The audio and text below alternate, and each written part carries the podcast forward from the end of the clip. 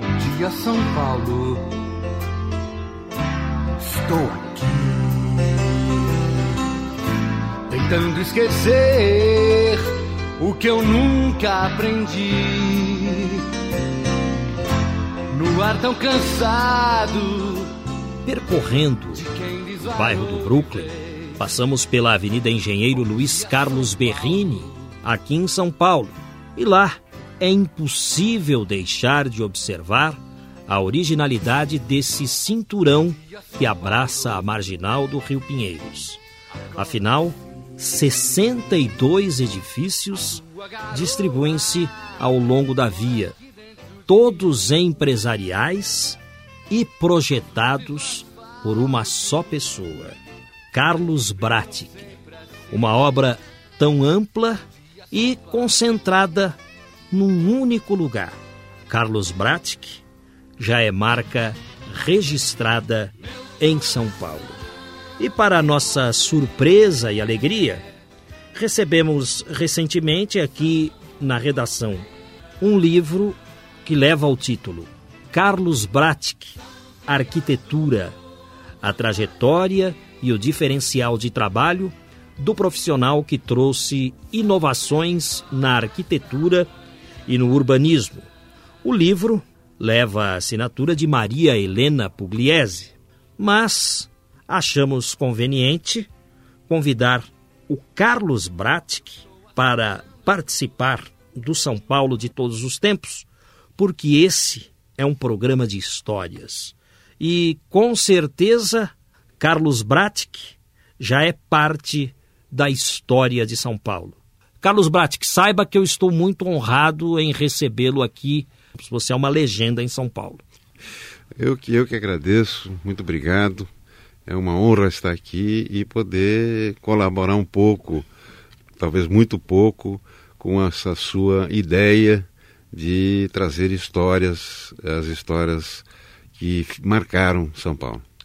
Carlos Bratic, o interessante de quem passa pela Avenida Luiz Carlos Berrini é perceber que eh, cada prédio é diferente um do outro, apesar de que quem desenhou os prédios, quem projetou foi uma só pessoa. Como é que você obteve eh, esse poder de diversidade? Bom, em primeiro lugar, os prédios não foram projetados de uma vez só. Esses prédios estão sendo projetados e construídos há quase 30 anos. Eu acho que a região mudou o status eh, cresceu muito, né, de prédios econômicos no início até prédios hoje ultra sofisticados. Quer dizer, a Berrini se transformou num endereço, o que é muito importante para algumas empresas. Em segundo lugar, a minha cabeça também mudou. Comecei a pensar de uma maneira diferente. Agora, o, o sistema também de projeto que foi adotado, principalmente no início permitia uma flexibilidade. Apesar de, de, de ser um mesmo sistema construtivo, é, nós optamos por fazer o, o, em volta do prédio tudo aquilo que, em geral, se coloca no meio, ou seja, elevadores, sanitários, depósitos. Nós construímos torres em volta dos prédios. E essas torres nós procura, procuramos é, diferenciá-las uma das outras. E por isso que dá essa riqueza, vamos dizer, de, de, de formas. Né? E como eu também tinha um orçamento muito reduzido, essas torres substituíam é, uma forma mais cara de se fazer o prédio, com vidros muito caros ou com, é, enfim, soluções caras. Então foi um artifício, na verdade, para se tirar partido da, da escultura do edifício, mais da forma, da volumetria do edifício, do que propriamente dos acabamentos. Saiba você que, é, diferente dos arquitetos, os jornalistas tratam de quase todos os assuntos, mas não sabem com uh, detalhes quase nenhum deles. Quer dizer, nós tratamos genericamente de tudo. É. Então, eventualmente, se eu cometer alguma gafe, você me entenda e explique para o ouvinte é, aquilo é, que eu estiver falhando na minha pergunta. Mas é o seguinte: É, você segue alguma linha, algum estilo de construção, alguma coisa que, que marque, que, que a pessoa possa olhar e ver, olha, essa é uma obra de Carlos Bratic. Porque, como eu te disse, quando a gente passa pela Berrine, a gente percebe só que um prédio é diferente do outro. Mas existe ali uma marca registrada sua? É, eles são todos feitos com o mesmo acabamento, com, esse, com, esse mesmo, com essa mesma volumetria, a não ser os mais recentes que têm sido feitos com mais generosidade orçamentária. Né? Agora, eu sou um especulador da arquitetura. Então, uh, eu não sigo nenhum estilo, vamos dizer. Aliás, a palavra estilo, ela tem muito a ver com a questão histórica. Só depois que uma tendência ou algumas características uh, são compiladas numa era, é que o historiador coloca um rótulo de, de estilo. Né? Então, por exemplo, o gótico. O gótico foi chamado de gótico, como até com uma gozação, né? porque era, o, que era gótico era bárbaro, era bruto, mas esse termo foi usado depois que se constatou que, né, principalmente na França, se fazia um tipo de arquitetura em que não existia em outros lugares. E, e assim por diante, né? O, o, o, clássico, a renascença, o barroco, to, todos os uh, estilos, né? Vamos chamar assim, foram sempre rotulados uh, depois que eles haviam já um bom número de construções, né? Então, o que eu sigo é o que nós podemos chamar hoje de arquitetura contemporânea, não é nem mais o moderno.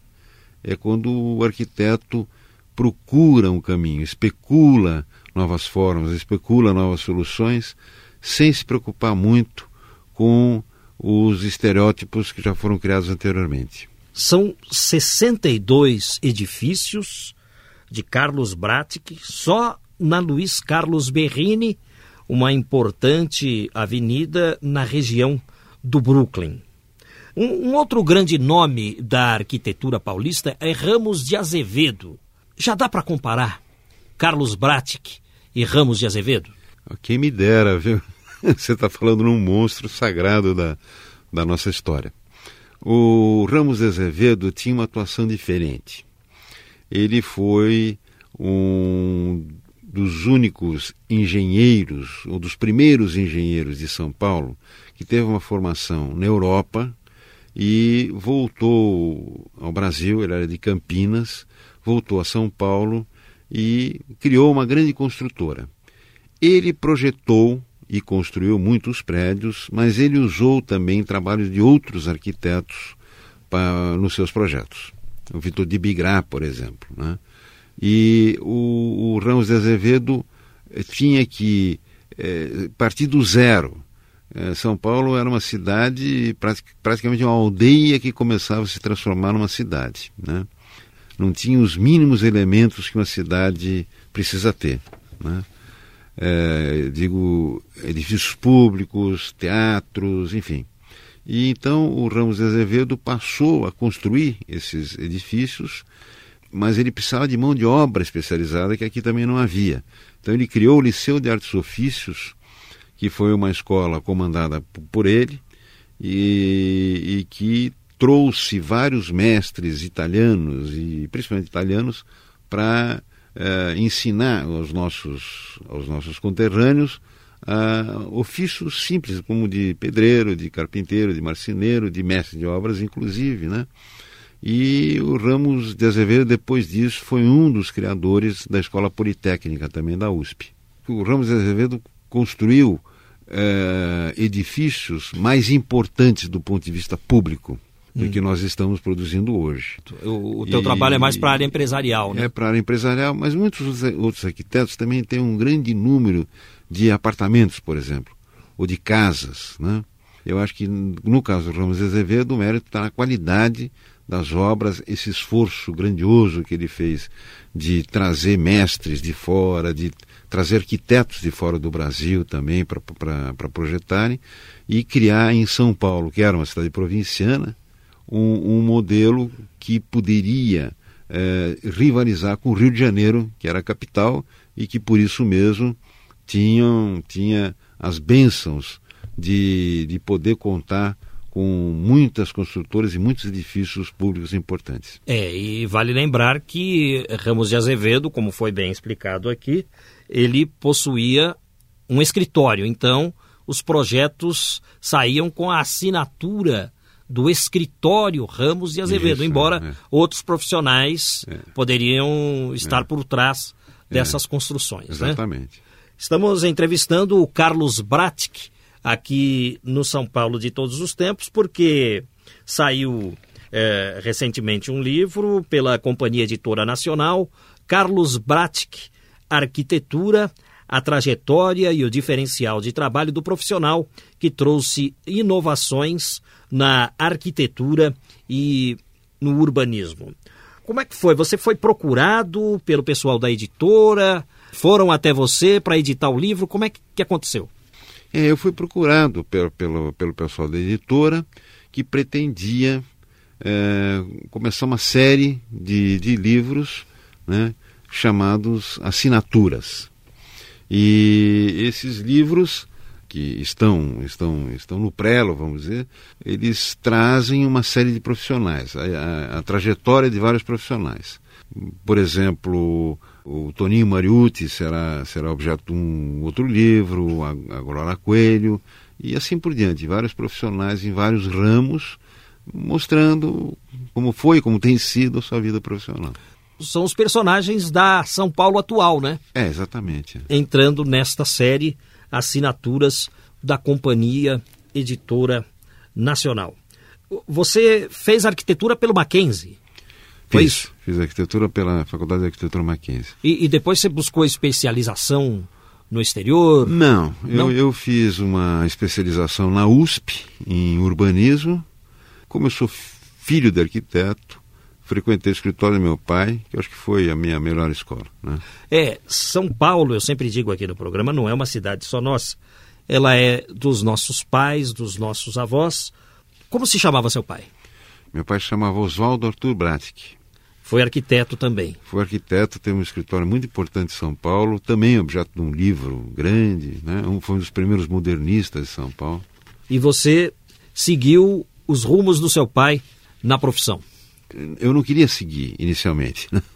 Minha família tem muitos arquitetos. Então eu comecei me dedicando a artes plásticas. Mas depois a arquitetura foi tomando conta de mim e eu acabei fazendo arquitetura. Certo. É, esse seu sobrenome, Bratic, ele é originário de onde? O meu avô era de Colônia, na Alemanha. Agora, não sei se esse deve ser um nome alemão. Como descendente de imigrantes, todos nós não sabemos muito bem a nossa origem, né?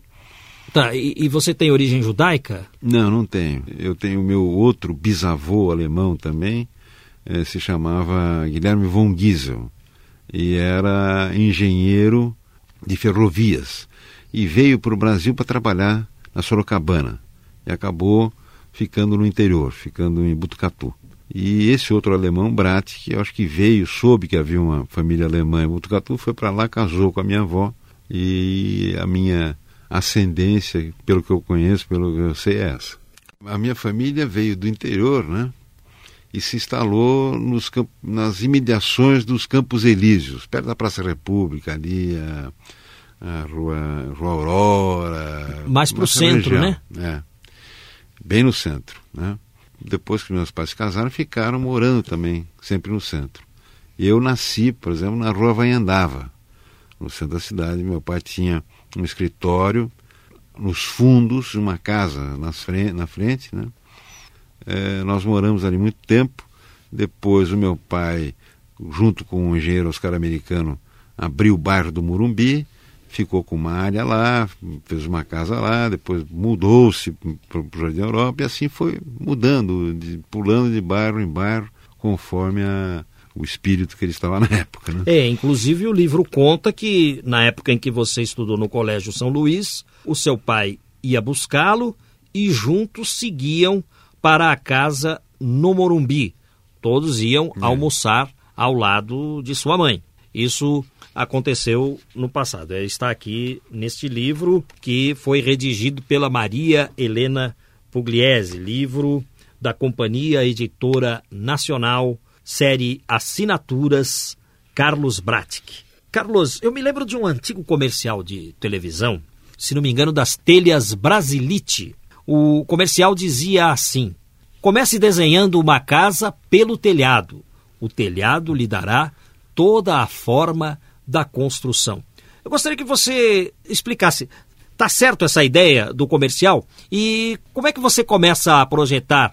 É pelo telhado, pelas estruturas de cima, pela parte de baixo? Como é que você projeta? Bom, primeiro que muita casa não tem telhado, né? Tem laje é, Hoje em dia não tem mais, né? é um comercial antigo esse. é, eu acho que era um slogan, né? Porque, na verdade, o arquiteto projeta da seguinte forma. Vamos dizer, no caso de uma casa, é um caso simples. Você recebe um cliente que tem uma família, que tem um número X de pessoas uh, e tem as suas peculiaridades. Tem, muito provavelmente, também já adquirido um terreno e a primeira coisa que se faz é se pedir um levantamento topográfico desse terreno, já que a cidade de São Paulo é, nos bairros residenciais, é muito acidentada. Então, a partir da análise desse terreno, do, dos acessos que esse terreno possa ter, da orientação principal que ele tem em relação ao Sol, ou seja, a orientação cardial que nós chamamos, que é se ele está mais voltado para o norte ou se ele tem mais facilidades de uma orientação para o leste, né? Isso é muito importante porque, principalmente os dormitórios, devem estar orientado orientados em São Paulo, preferencialmente para o norte, é a nossa melhor face. Porque no verão o sol está a pino e não, não assoalha, como nós chamamos, tanto os cômodos. E no inverno ele está deitado e entra profundamente em todos os cômodos. Então é, é muito importante que a casa é, fique orientada para o norte. As outras faces possíveis são as faces leste e oeste mas que tem desvantagens. A face leste é quente de manhã e fria à tarde, e enquanto que a, a face oeste é muito quente à tarde. A face sul, então, nem se pensar, que é totalmente fria e tem ventos eh, predominantes frios e poluídos. A partir daí, nós vamos fazendo uma série de esboços, rabiscos praticamente com lápis, a sala fica aqui, o quarto fica aqui, tem uma escada, não tem escada, a casa é terra ou não é terra, e vai se conversando com, com o cliente, né? até se chegar a uma imagem mais realista da casa. Agora, no, no, edifício, num edifício, por exemplo, você pensa na organização dos espaços, nas salas, como é que você, que você pensa primeiro? É, existe uma matéria que a gente tem na, na faculdade que chama Teoria da Arquitetura ou Arquitetura Analítica, porque a arquitetura tem muitos temas. Né? Um hospital, por exemplo, é totalmente diferente de uma casa. Né? Um edifício de escritório tem características diferentes de um edifício de apartamentos. Né?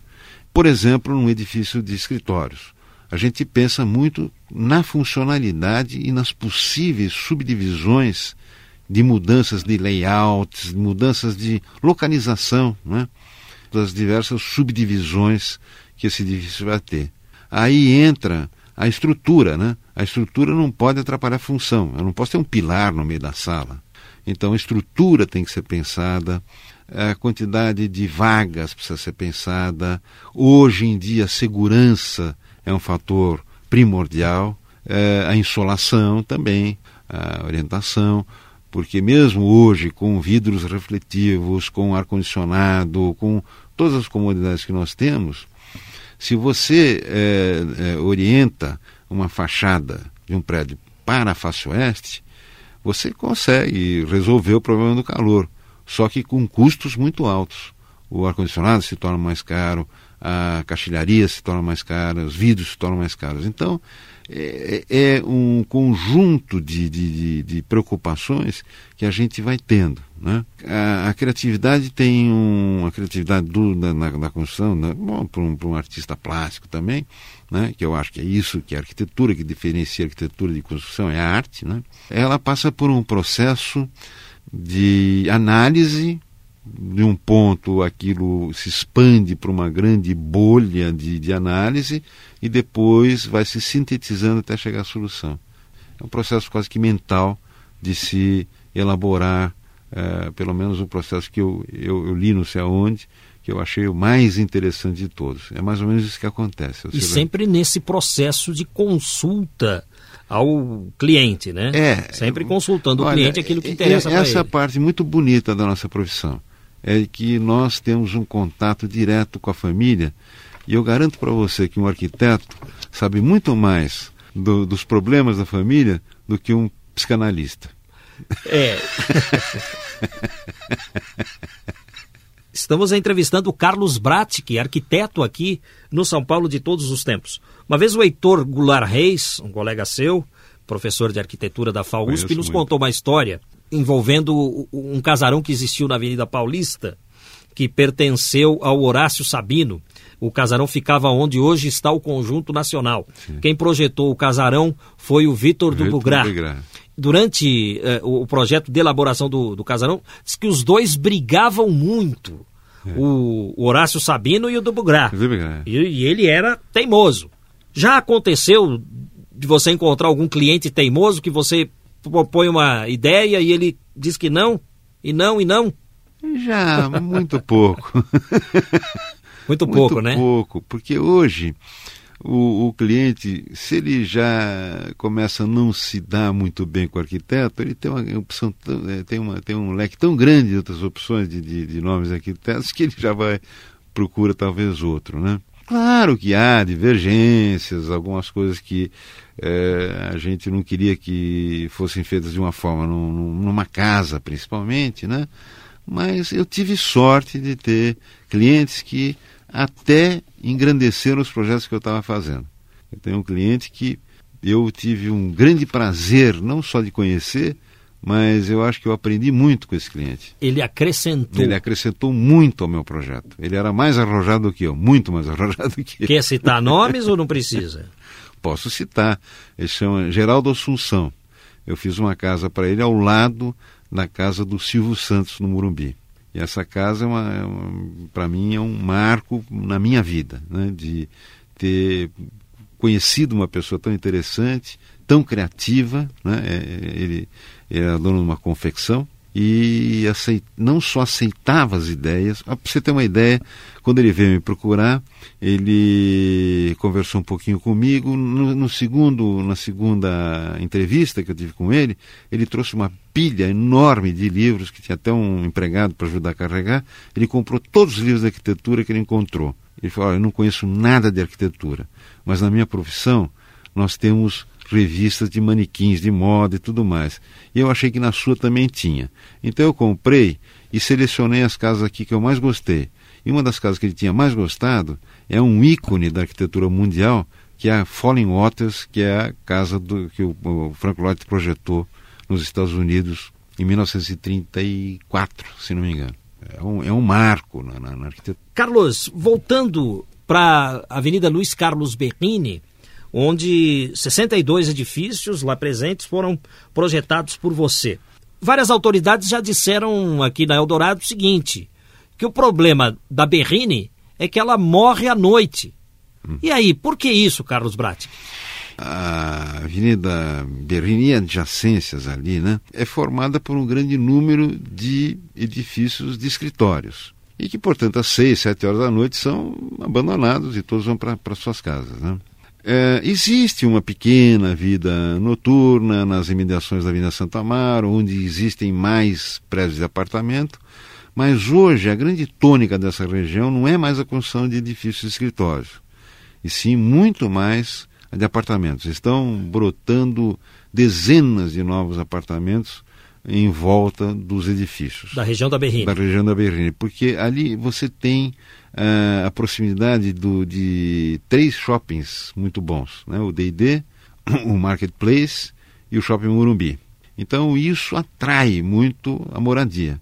O, o, a construção de escritórios é, não está esgotada, mas é, vamos dizer, atingiu a um, um nível muito alto Então agora a coisa está se voltando mais para o edifício de apartamento mesmo. Com essa vinda dessa população de moradias, a, a região no futuro tende a ter uma vida noturna mais viva. Espero que não seja muito agitada, mas é, com, vamos dizer, uma comodidade para os habitantes à noite. E aí é possível que é, haja um, um consenso, não seja aquela agitação que virou a região da Paulista, uma parte dos jardins, pode ser que o contexto ali seja melhor, né? É, Daqui uns um, tempos. Seja tranquilo, né? É, é o que se espera, né? É. E como é que anda o artista plástico Carlos Bratic? Está tá aposentado. Quais outros edifícios seus projetados uh, na cidade, fora da Berrine? O que você destacaria? Fora da região da Berrine, eu tenho o prédio na Vina Faria Lima, tenho prédio na Paulista, eu tenho o prédio do Banespa na Praça República, que é um prédio importante, grande. É, muitas escolas, fiz muitas escolas para o governo, muitas casas. Eu fiz um pouco a tempo em São Bernardo, daí partido para o interior eu fiz muita coisa, muito apartamento. Quase todos os estados do, do Brasil e fora do Brasil também. Como arquiteto, de que maneira você analisa o futuro da cidade com esse mar de edifícios que a cidade tem? Porque quando surge um edifício, tudo em volta se modifica. Uhum. E o consumo de água aumenta, o consumo uhum. de energia elétrica, aquilo que era uma casa antigamente passa a ser um edifício e é claro que tudo ali muda e o consumo de água e energia aumenta. Como é que você analisa o futuro da cidade diante desse mar de edifícios cada vez mais e mais construções? É, que a gente nota em São Paulo é que a, a população não tem crescido mais naquele ritmo alucinante dos anos 50. A população não está caindo em São Paulo, mas ela está quase se estabilizando. O que a gente sente é que tinha muita gente mal, é, mal, mal, mal de habitação, né? Estavam morando mal, estavam trabalhando mal e por isso esses edifícios vão sendo construídos o poder público tem que acompanhar é, é, essa, essa demanda de água, de energia, de transporte, como você estava tá, dizendo. É, a, a, cidade de São Paulo não, é, não, é uma cidade ainda que você possa dizer como uma cidade completa. Quando, quando você estava tratando da Berrine, que é, eu estava pensando que no início, quando eu comecei a ver que, que eu estava fazendo muitos edifícios na Berrine, que ela precisaria ser completa com edifícios de apartamentos, com comércio, que não existia nada, com bons restaurantes, até com igrejas, com teatros, enfim, né, para formar um bairro, formar uma cidadinha. Né? E, e nesse sentido, acho que, que a cidade de São Paulo não está completa. É uma cidade que ainda está se construindo. Nós não temos um metrô eficiente ainda, nós não temos, nós temos, não temos um sistema de transporte eficiente, nós não temos uma boa qualidade de vida, porque em todo, durante todo esse tempo nós só pensamos em construir, construir, construir, mudar de. É, eleger um determinado bairro e colocar ali um grande número de construções, depois mudar para um outro. Há muito marketing em cima de todas essas coisas, os agentes imobiliários forçam muito as coisas para que se construa cada vez mais, edifícios cada vez mais altos, mas para isso nós temos sempre o plano regulamentador, que é o plano diretor da cidade de São Paulo. Então, hoje nós temos um novo plano diretor que pretende organizar um pouquinho mais a cidade. Né? Olha, foi um prazer entrevistar. é a primeira vez que eu trago o personagem do livro do é. programa, né? Sim. Geralmente a gente traz o autor. autor. Eu trouxe o personagem. Não tive a oportunidade, né, de entrevistar Ramos de Azevedo, mas tenho a honra de entrevistar Carlos Bratic. Muito obrigado por ter vindo eu, aqui. Eu que agradeço, muito obrigado, uma ótima oportunidade. O seu programa é muito bacana.